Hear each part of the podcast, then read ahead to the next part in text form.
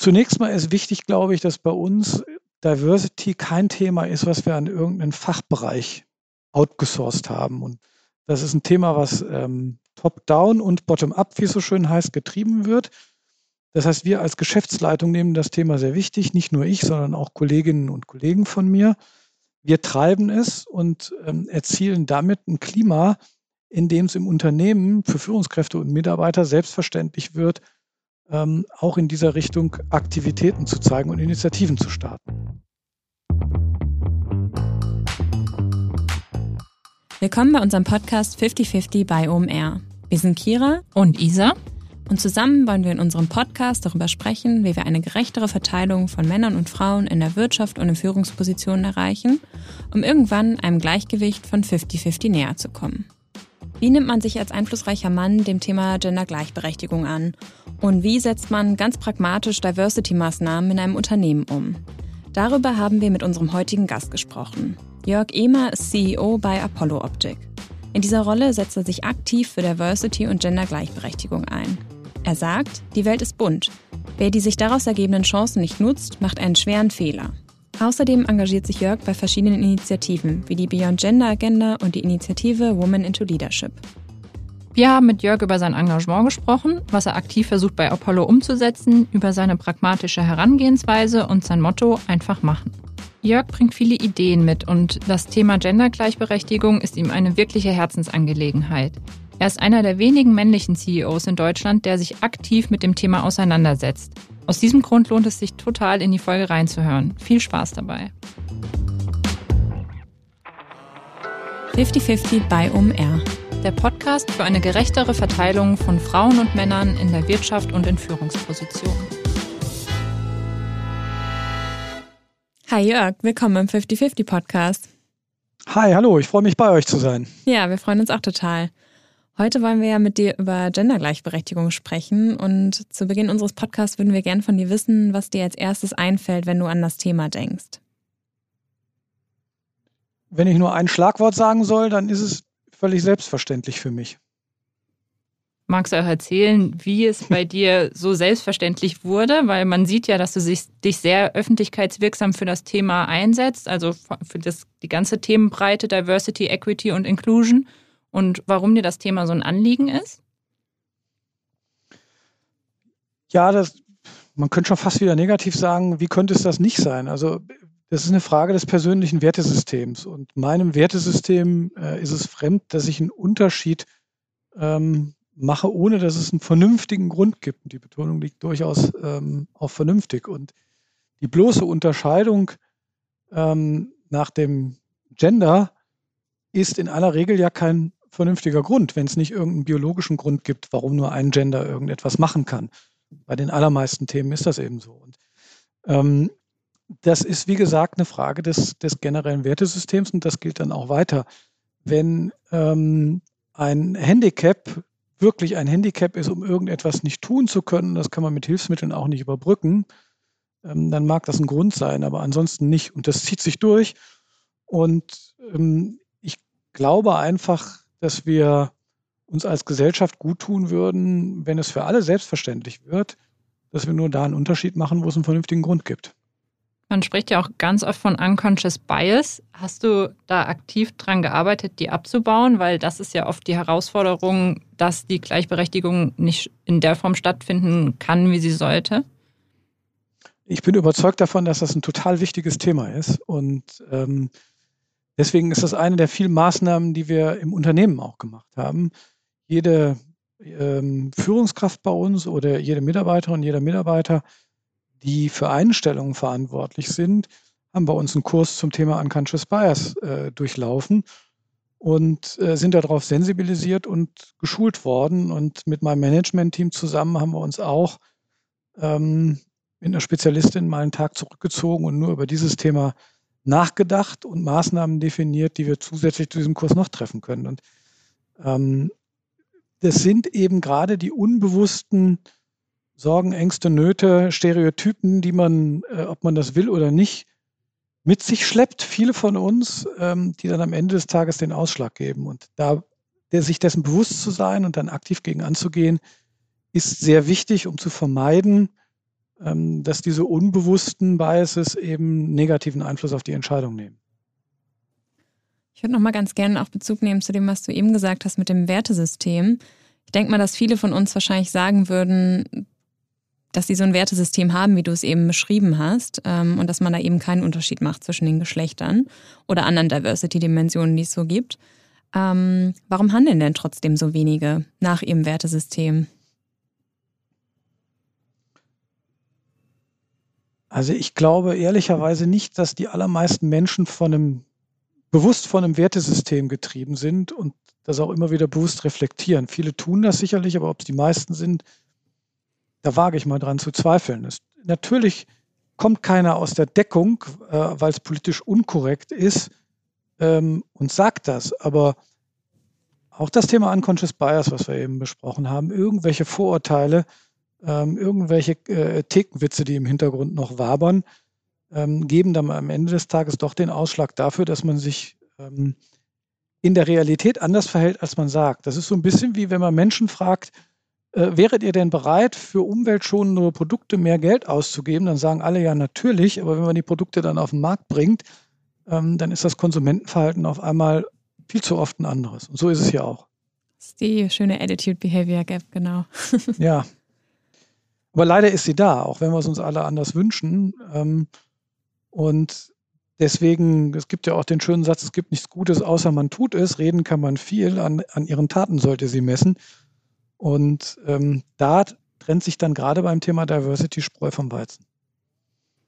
Lass uns doch mal gerne über das konkrete Handeln sprechen. Ähm, wir haben auch ein Zitat von dir entdeckt, wo du auch sagst, Diversity ist kein Zufallsprodukt, sondern eine Frage des Willens und des konkreten Handelns.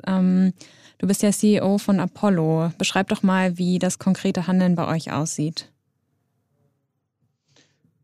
Zunächst mal ist wichtig, glaube ich, dass bei uns Diversity kein Thema ist, was wir an irgendeinen Fachbereich outgesourced haben und wo wir in der Geschäftsleitung sagen würden, da kommt einmal im Monat oder einmal im Quartal einer und äh, die oder der gibt uns einen Diversity-Bericht, sondern das ist ein Thema, was ähm, top-down und bottom-up, wie es so schön heißt, getrieben wird.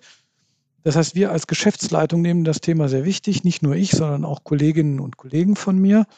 Wir treiben es und ähm, erzielen damit ein Klima, in dem es im Unternehmen für Führungskräfte und Mitarbeiter selbstverständlich wird, ähm, auch in dieser Richtung Aktivitäten zu zeigen und Initiativen zu starten. Und das ist dann eine Wechselwirkung. Also ganz einfaches Beispiel. Ich habe vor einigen Jahren ähm, mich darüber geärgert, dass immer zum Equal Pay Day ähm, das Thema durch die Medien geistert und dann wieder ein Jahr lang nichts passiert. Und habe dann von mir aus eine E-Mail an alle äh, Mitarbeitenden im Unternehmen geschrieben, habe gesagt, wenn irgendjemand von euch sich in der Bezahlung ungleich behandelt fühlt, ähm, insbesondere als äh, Frau, dann bitte Hand heben. Und da sind in der Tat ein paar Meldungen gekommen. Die meisten waren witzigerweise, ich fühle mich nicht ungerecht, aber ich hätte gern ein bisschen mehr Geld. Das ist jetzt nicht überraschend. Ähm, aber es waren auch ein paar dabei, ähm, die ernsthafter waren. Und es war auch eine schmale Hand dabei, wo wir sagen müssen, ja, ähm, da ist tatsächlich ein Gender Pay Gap da.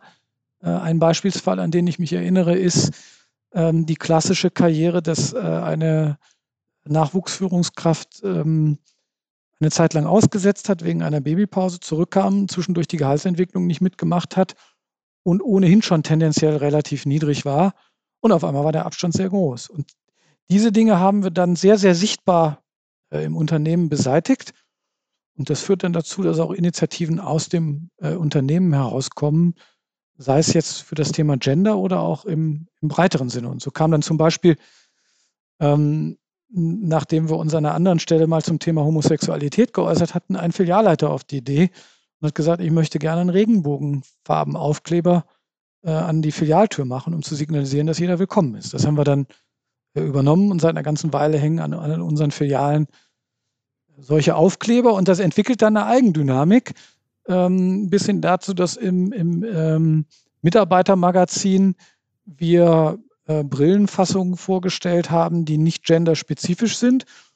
Und die sind vorgestellt worden ähm, von jemand, der ähm, als Drag Queen äh, als Hobby und Leidenschaft arbeitet und damit auch vorgestellt worden ist in der Mitarbeiterzeitung.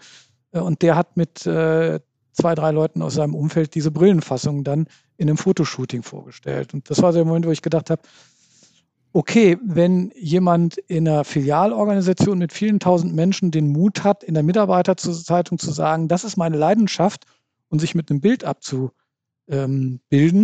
ähm, dann sind wir ein Stück weit gekommen, was das Selbstverständnis der Organisation angeht. Da habt ihr auf jeden Fall einige Maßnahmen. Du hast auch gerade erzählt, dass es ähm, von Bottom-up und Top-down stattfinden muss. Bist du denn der Meinung, dass es aber auf jeden Fall von oben initiiert werden muss? Initiiert weiß ich nicht, aber wenn es nicht von oben initiiert wird, dann muss es, äh, wenn man schon in den Kategorien oben unten spricht, dann muss es oben zumindest auf einen extrem fruchtbaren Boden fallen. Ähm, wenn das nicht der Fall ist, dann äh, läuft es sich tot und ähm, die Sicherheit der Menschen ist nicht da, dass man diese Themen auch vorbringen kann. Also ein, auch dazu gerne ein Beispiel. Wir hatten einen, äh, in, in, dem Höhepunkt des äh, Zuwanderungsstroms vor einigen Jahren hatten wir eine Veranstaltung mit, weiß nicht, ich glaube 100 Filialleitern. Und ähm, dann habe ich in der Einleitung eine sehr kritische Bemerkung, eigentlich so ein bisschen flapsig am Rande gemacht, ähm, in Bezug auf das rechte politische Spektrum und habe klar gesagt, was ich davon halte, nämlich äh, nix. Und das führte dann dazu, dass jemand den Mut hatte, die Hand zu heben in der, in der Dialogrunde und zu sagen, ich habe ein Problem, ich habe eine Mitarbeiterin, die ähm, ein Kopftuch trägt und die wird von Kunden diskriminiert, die nicht von ihr beraten werden wollen. Wie soll ich mich verhalten? Dann habe ich die Rückfrage gestellt, weil ich das, vielleicht war ich zu naiv, aber äh, doch erschreckend fand, ob das anderen auch passiert. Und dann gingen reihenweise die Hände hoch. Und Mitarbeiter sagten, ja, ich habe äh, einen Schwarzen, äh, der das Gleiche sieht und so weiter und so fort.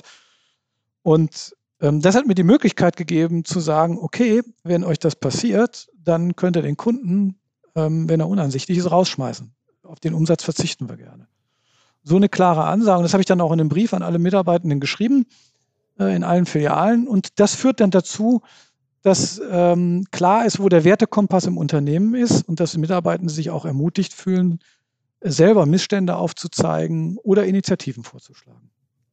Ich glaube, das ist ein total wichtiger Punkt, den du da erwähnst, dass sozusagen dieser Wertekompass auch in irgendeiner Art und Weise vorgelebt werden muss, damit sich die Mitarbeitenden auch ermutigt fühlen. Weil ich glaube, wenn ja von einem CEO so eine Kommunikation rumgeschickt wird, dann hat man natürlich auch das Gefühl, okay, hier zählt meine Meinung und jeder Einzelne zählt und ich kann mich hier so geben, wie ich bin und ähm, wir sind alle gleich viel wert. Und ich glaube, das ähm, ja, muss man hier nochmal wahrscheinlich hervorheben dass das auch ein ganz, ganz wichtiger Punkt ist und äh, du da ganz wertvolle Arbeit leistest, alle zu ermutigen, auch ähm, sich zu äußern, wenn sie irgendwie Missstände sehen oder wenn du Missstände siehst, dann ähm, gehst du darauf ein.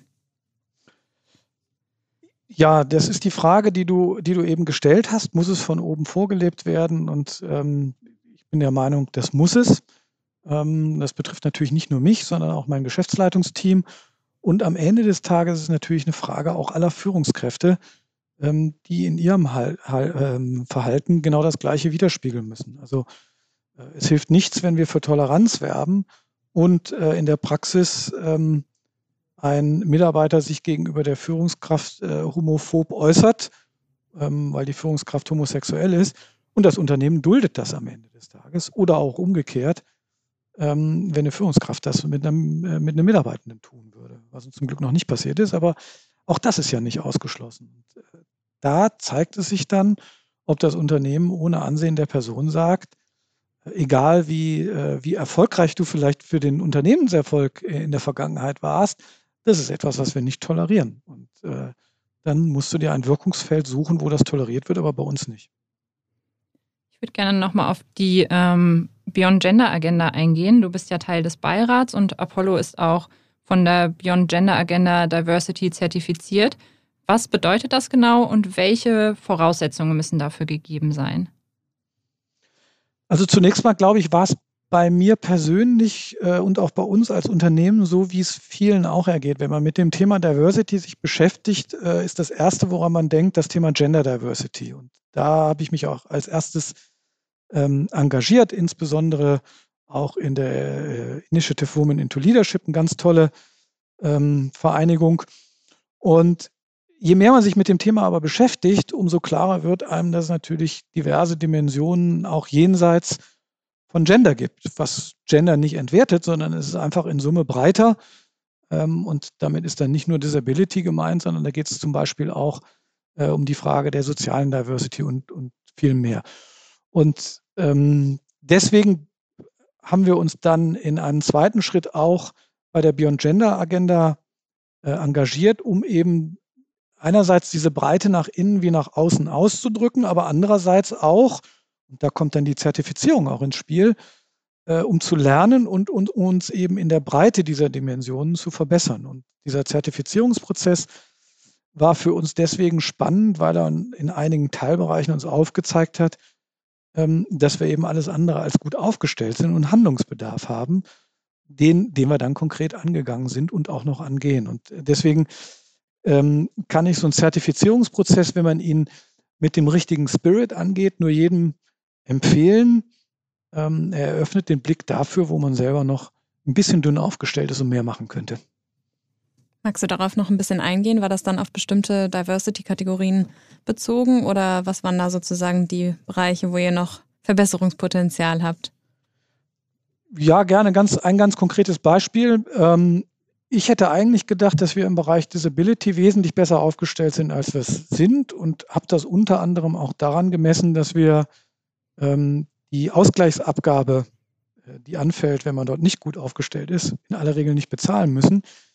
Das hängt aber, wenn man genauer hinguckt, und das haben wir dann getan, auch stark damit zusammen, ähm, dass wir viele ähm, Dienstleistungsaufträge an entsprechende Einrichtungen geben, was einem da gut geschrieben wird. Und wenn man dann äh, auf einmal feststellt, ähm, dass man diese Dimension noch gar nicht vernünftig misst und nur was man misst, kann man auch verbessern, dann ahnt man, dass da einiges äh, im Argen liegt. Und so war es bei uns auch. Äh, wir haben durchaus einen vernünftigen Anteil von Mitarbeitenden mit einer Disability, aber in vielen Bereichen eben auch gar nicht. Und ähm, der erste Schritt ist, sich dessen bewusst zu werden. Der zweite Schritt ist es dann konkret zu handeln. Also Ganz konkret, die nächste Aktion war das nächste Ausbildungszentrum, was wir gebaut haben. Ähm, haben wir eine Location, die eigentlich interessant war, nicht angemietet, weil sie nicht komplett barrierefrei war, äh, sondern eine andere und suchen jetzt gezielt ähm, für die Lehrwerkstatt, für die Ausbildungswerkstatt, für die Auszubildenden ähm, bevorzugt jemand mit Disability, weil das eine Aufgabe ist, die super ähm, auch, auch von jemandem zu erfüllen ist, der ähm, ein Handicap hat anders als Teilbereiche einer klassischen Filialfunktion, wo es mit bestimmten Handicaps eher schwierig ist, im Alltag mitzumachen. Du hast ja auch einen Blog, auf dem du letztes Jahr angefangen hast, starke Frauen vorzustellen und führst an, dass die Diskussion rund um die Gendergleichberechtigung oft verkürzt ist und dass es oft nur um die Quote und um immer die gleichen Frauen geht. Was ist dein Ziel mit der Vorstellung dieser Frauen auf deinem Blog?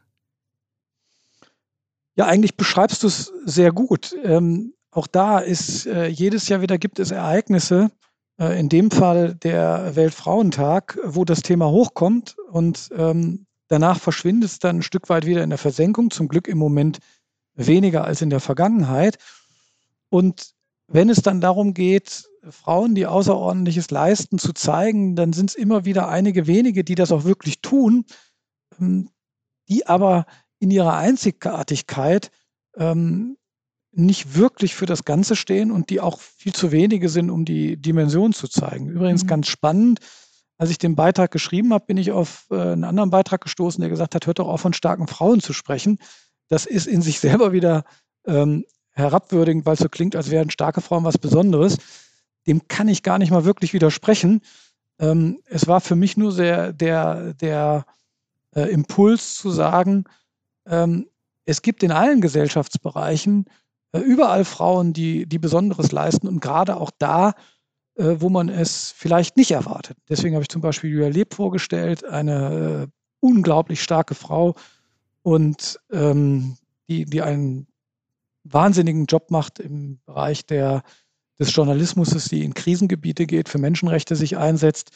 Ähm, aber auch Frauen wie die erste Fußball-Bundesliga-Schiedsrichterin ähm, oder andere starke Journalistinnen, ähm, die Kandidatinnen fürs deutsche Weltraumprogramm. Man muss sich vorstellen, wir haben als Deutschland noch immer keine Frau äh, in, den, in den Weltraum gebracht. Da sind wir weit hinter anderen Ländern.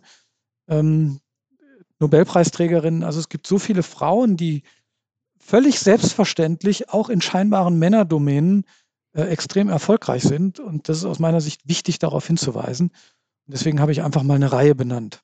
Und glaubst du, das hängt damit zusammen, dass diese Frauen, die du vorstellst, nicht so sichtbar sind, weil sie sich zum Beispiel nicht in sozialen Netzwerken platzieren?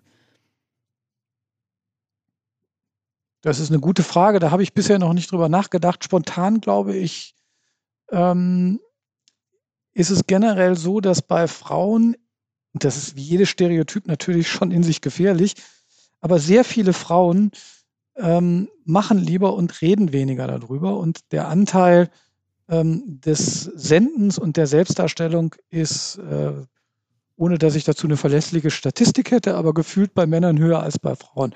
Von daher könnte das in der Tat ähm, auch ein, ein wichtiger Beitrag sein. Man sehe sich einfach nur ähm, das Gründerpaar von BioNTech an und diejenigen, denen wir die Impfung zu verdanken haben. Ähm, da sind zwei, die wahrscheinlich einen mindestens gleichberechtigten Anteil an dem Erfolg haben. Aber irgendwie sieht man im Wesentlichen ähm, den Mann, der dahinter steht und nicht die Frau. Ja, absolut. Du hast auch in einem Interview ähm, der, ich glaube, das war die Initiative Woman into Leadership, ähm, auch über Pinkwashing gesprochen. Und da würde uns mal interessieren, ab wann für dich denn Pinkwashing ähm, überhaupt anfängt und ob du vielleicht ein konkretes Beispiel hast, wo du denkst, dass da Pinkwashing betrieben wird. Ich möchte natürlich keinen bashen und deswegen werde ich auch kein konkretes Beispiel nennen. ähm, das ist in Ordnung. Versuche, versuche, äh, versuche es aber mal abstrakt zu umschreiben. Äh, immer wenn man mehr verspricht, als man hält, äh, fängt der Grad an, sehr dünn zu werden. Und ähm, es gibt immer wieder auch Ereignisse, wo ich innerlich zucke und mir sage, hm, sind die, die sich da jetzt äußern, wirklich alles Menschen und Unternehmen, die hinter dem, was sie sagen, aus Überzeugung stehen? Ähm, stehen sie nur dahinter, weil es fürs Unternehmen und für den Geschäftsverlauf gut ist? Das ist nicht zwingend Pinkwashing, aber entspricht auch nicht wirklich meinem Anspruch. Äh, oder aber, und das ist dann die schlimmste Kategorie, spiegeln sie einfach nur irgendwas vor, was nicht da ist. Und da sind die Übergänge ähm, sicherlich fließend. Und vielleicht kann ich ein anderes Beispiel nehmen, weil ich so, so plastisch finde. Es gab unlängst eine Marketingkampagne, die bärenstark war, wo viele Unternehmen ihr Logo verändert haben, um zum Impfen aufzurufen. Und ähm, da waren sehr viele sehr kreative ähm, Gestaltungen dabei. Da waren sehr viele Unternehmen dabei, die ich auch sonst äh, so erlebe, dass sie sich zu gesellschaftlichen Themen äußern, klare Flagge bekennen ähm, und sehr selbstbewusst das auch dann tun, wenn es mal nicht nur positives Feedback gibt oder so einfach ist, weil politisch so korrekt. Es waren aber auch ein paar Unternehmen dabei, wo ich gedacht habe, hm, irgendwie habe ich von euch noch nie irgendetwas gesellschaftlich Relevantes gesehen. Äh, und auf diesen Zug seid ihr auch erst aufgesprungen, als es ein großes Medienecho gab und hinterhergelaufen. Ähm, das finde ich dann weniger begeisternd. Du hast vor kurzem einen LinkedIn-Post veröffentlicht, wo du auch die Gender Pay Gap thematisiert hast und den Hashtag einfach machen genutzt hast. Wir haben jetzt schon von dir gehört, dass du tatsächlich einfach machst, wenn ähm, zum Beispiel Equal Pay Day ist und du deinen Mitarbeitenden eine Mail schreibst. Was würdest du denn anderen CEOs raten, die sich noch nicht mit dem Thema Gendergleichberechtigung oder Diversity auseinandergesetzt haben? Wie können die zum Beispiel einfach machen? Ich glaube, die äh, CEOs oder Führungskräfte, denen das Thema am Herzen liegt, und sei es auch erst, wenn sie von jemandem drauf gestupst worden sind, darüber nachzudenken, wenn die ihren normalen Job richtig machen, dann sind die auch in der Lage, dort ähm, einfach zu machen. Das ist natürlich in größeren, komplexen Organisationseinheiten äh, auf den ersten Blick schwieriger ähm, als in kleinen auch deswegen, weil dort wahrscheinlich mehr Bedenkenträger durch die Gegend laufen. Ähm, aber am Ende des Tages, wenn jemand erfolgreich ein Unternehmen führt, dann muss er auch in der Lage sein, die Unternehmenskultur mitzuprägen. Und dann kann er an der Stelle auch, auch einfach machen. Das ist natürlich einfacher, wenn es ein Gesamtumfeld ist, ähm, das offen ist für solche Themen und in dem ich auch eine Shareholder-Struktur Struktur habe, die das zulässt. Ähm, ich persönlich würde mich in einer Eigentümerstruktur unwohl fühlen, die so ein Engagement unterbindet. Aber auch das gibt es ja durchaus. Und da mhm. muss sich jeder CEO überlegen, fühle ich mich eigentlich in dem Unternehmen wohl, wo ich Kernwerte, für die ich stehe, nicht adressieren kann. Hast du denn Tipps, wie du angefangen hast, sich dem Thema zu nähern?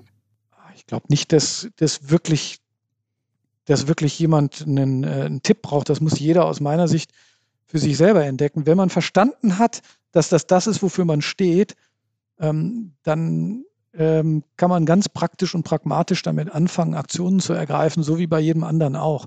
Wenn ich als CEO dafür stehe, dass ich ähm, eine besondere Innovationskraft im technischen Produktbereich in das Unternehmen einbringe, dann weiß ich ja auch, wie ich die ins Unternehmen einbringe und durchsetze. Und so kann ich es dann auch äh, mit gesellschaftlichen Themen tun. Ich glaube, was wahnsinnig wichtig ist, ist, dass man aus seinem Herzen keine Mördergrube macht, dass man klar kommuniziert und dann, so wie wir es eben schon besprochen haben, tatsächlich auch äh, vorlebt und äh, sehr, sehr, sehr verlässlich ist. Das äh, Ganze steht und fällt mit eigener Verlässlichkeit und Belastbarkeit. Das ist das, was ich eben auch schon mal erwähnte. Wenn ähm, die Geschäftsleitung sagt, dieses und jenes dulden wir nicht, dann dürfen sie es auch dann nicht dulden, wenn es vom besten äh, Vertriebsmenschen oder vom wertvollsten äh, Marketingkreativen kommt. Werte sind Werte und ähm, die sind unverhandelbar. Tauschst du dich denn eigentlich auch mit anderen EntscheiderInnen über das Thema Gendergleichberechtigung oder Diversity im Allgemeinen aus? Ja, dafür sind natürlich ähm, solche Netzwerke ähm, gut, wie die, die wir erwähnt haben. In der Beyond Gender Agenda trifft man ähm, viele, bei der Initiative Women into Leadership gibt es äh, viele wirklich spannende, gute äh, Kontakte wo wir auch äh, regelmäßig äh, Videocalls haben, wo wir uns austauschen zu unseren Erfahrungen. Und dann gibt es noch Konferenzen. Ich äh, hatte das Vergnügen, bei der Better Future Konferenz der Welt am Sonntag dabei zu sein, die auch ähm, ausgezeichnet war, wo ganz interessante Leute waren. Ähm, und man lernt immer wieder Neues dazu und kriegt neue Impulse. Zum Beispiel bei dieser ähm, äh, Konferenz bin ich über das Thema Transgender gestolpert und darüber, dass wir was relativ mit relativ geringem Aufwand was tun können, was dieser Personengruppe sicherlich hilft. Das gehen wir jetzt auch an. Du hast gerade Netzwerke angesprochen. Oftmals ist es ja so, dass Männer von Empfehlungen anderer Männer profitieren, sei es jetzt bei Stellenbesetzungen, Beiratstätigkeiten oder auch ähm, Bühnenpräsenz. Hast du Ideen, wie Netzwerkstrukturen, die meist auf weißen männlichen Privilegien beruhen, durchbrochen werden können? Also das war früher ganz sicher so. Ähm, das ist wahrscheinlich auch noch so, aber ähm, ich glaube abgemindert, weil mittlerweile durchaus auch äh, starke Frauennetzwerke äh, entstanden sind und entstehen. Ähm, ich erlebe allerdings in der Tat häufiger, und das bestätigen mir auch aus meinen Netzwerken Frauen, ähm, dass Frauen eine gewisse Hemmung haben, Frauen so zu fördern, wie es vielleicht manchmal sinnvoll wäre. Ähm, was, was meine ich damit? Ich meine damit nicht, dass ich es gut finde, äh, wir sind die Frauen, ihr seid die Männer oder umgekehrt und Frauen gegen Männer, ähm, sondern am Ende ist es wichtig, dass es ein gleichberechtigtes, ein wirklich gleichberechtigtes, nicht nur nebeneinander, sondern miteinander ist. Ähm, dazu gehört aber eben auch, dass Frauen klar Flagge bekennen, äh, wenn sie feststellen, dass Frauen nicht gleichberechtigt werden. Und nach dem, was ich von Frauen aus meinem Netzwerk höre, ist das in Frauennetzwerken nicht immer der Fall. Ja, wir haben eben schon über ähm, Bottom-up und Top-down gesprochen. Ähm, uns würde nochmal interessieren, wer deiner Meinung nach denn die größte Verantwortung rund um das Thema Gendergleichberechtigung hat. Meinst du vielleicht auch, dass es die Politik sogar ist? Viel kleiner, jeder Einzelne. Also Diversity lebt ja vom Mitmachen und vom Machen. Und ähm, dabei hat jeder eine Funktion und das hat nichts mit oben und unten oder groß oder klein zu tun. Und auch die Politik kann dabei nur Impulse geben, genauso wie diejenigen, die gesellschaftlich äh, oder in der Unternehmenswelt im Rampenlicht stehen. Und wenn sich alle ähm, vernünftig verhalten und klar machen, dass sie für eine vielfältige, bunte Welt und für eine Gleichberechtigung stehen, ähm, dann ist das die Erfolgsvoraussetzung. Es hilft nichts, wenn nur die Politik das fordert oder vorlebt. Im Gegenteil, das ist bisweilen sogar kontraproduktiv, weil es Widerstände und Gräben aufbaut und Politiker ähm, in der momentanen gesellschaftlichen Situation auch nicht durchgehend das beste Image und die höchste Glaubwürdigkeit und Lenkungswirkung haben.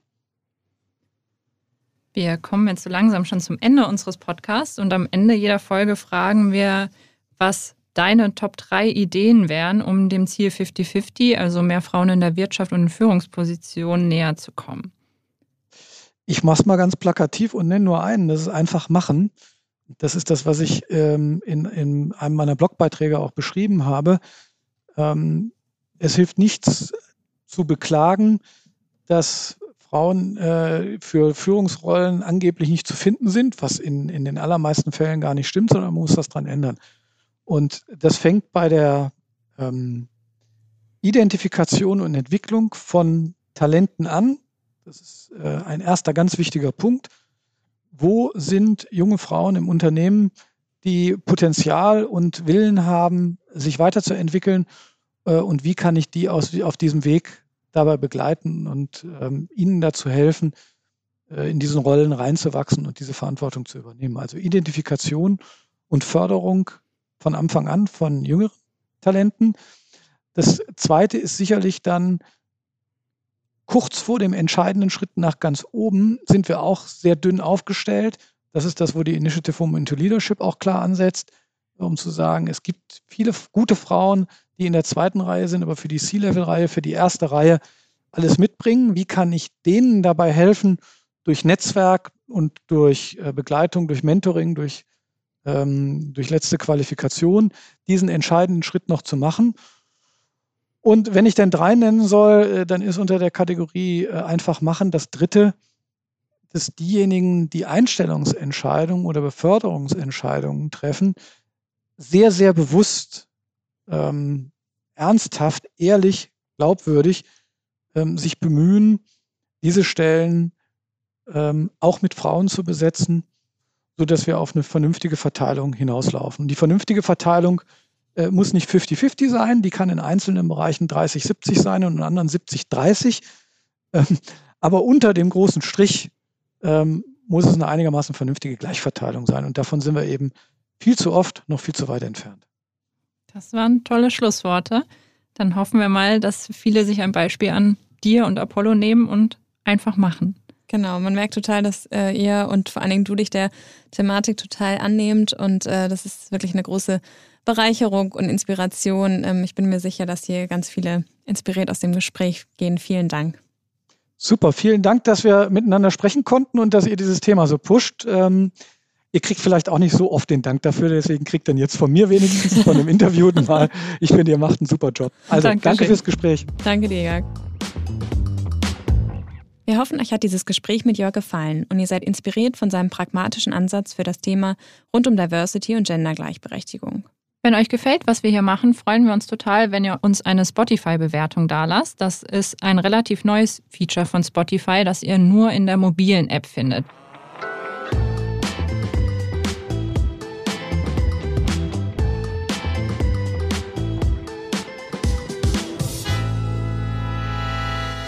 Dieser Podcast wird produziert von Podstars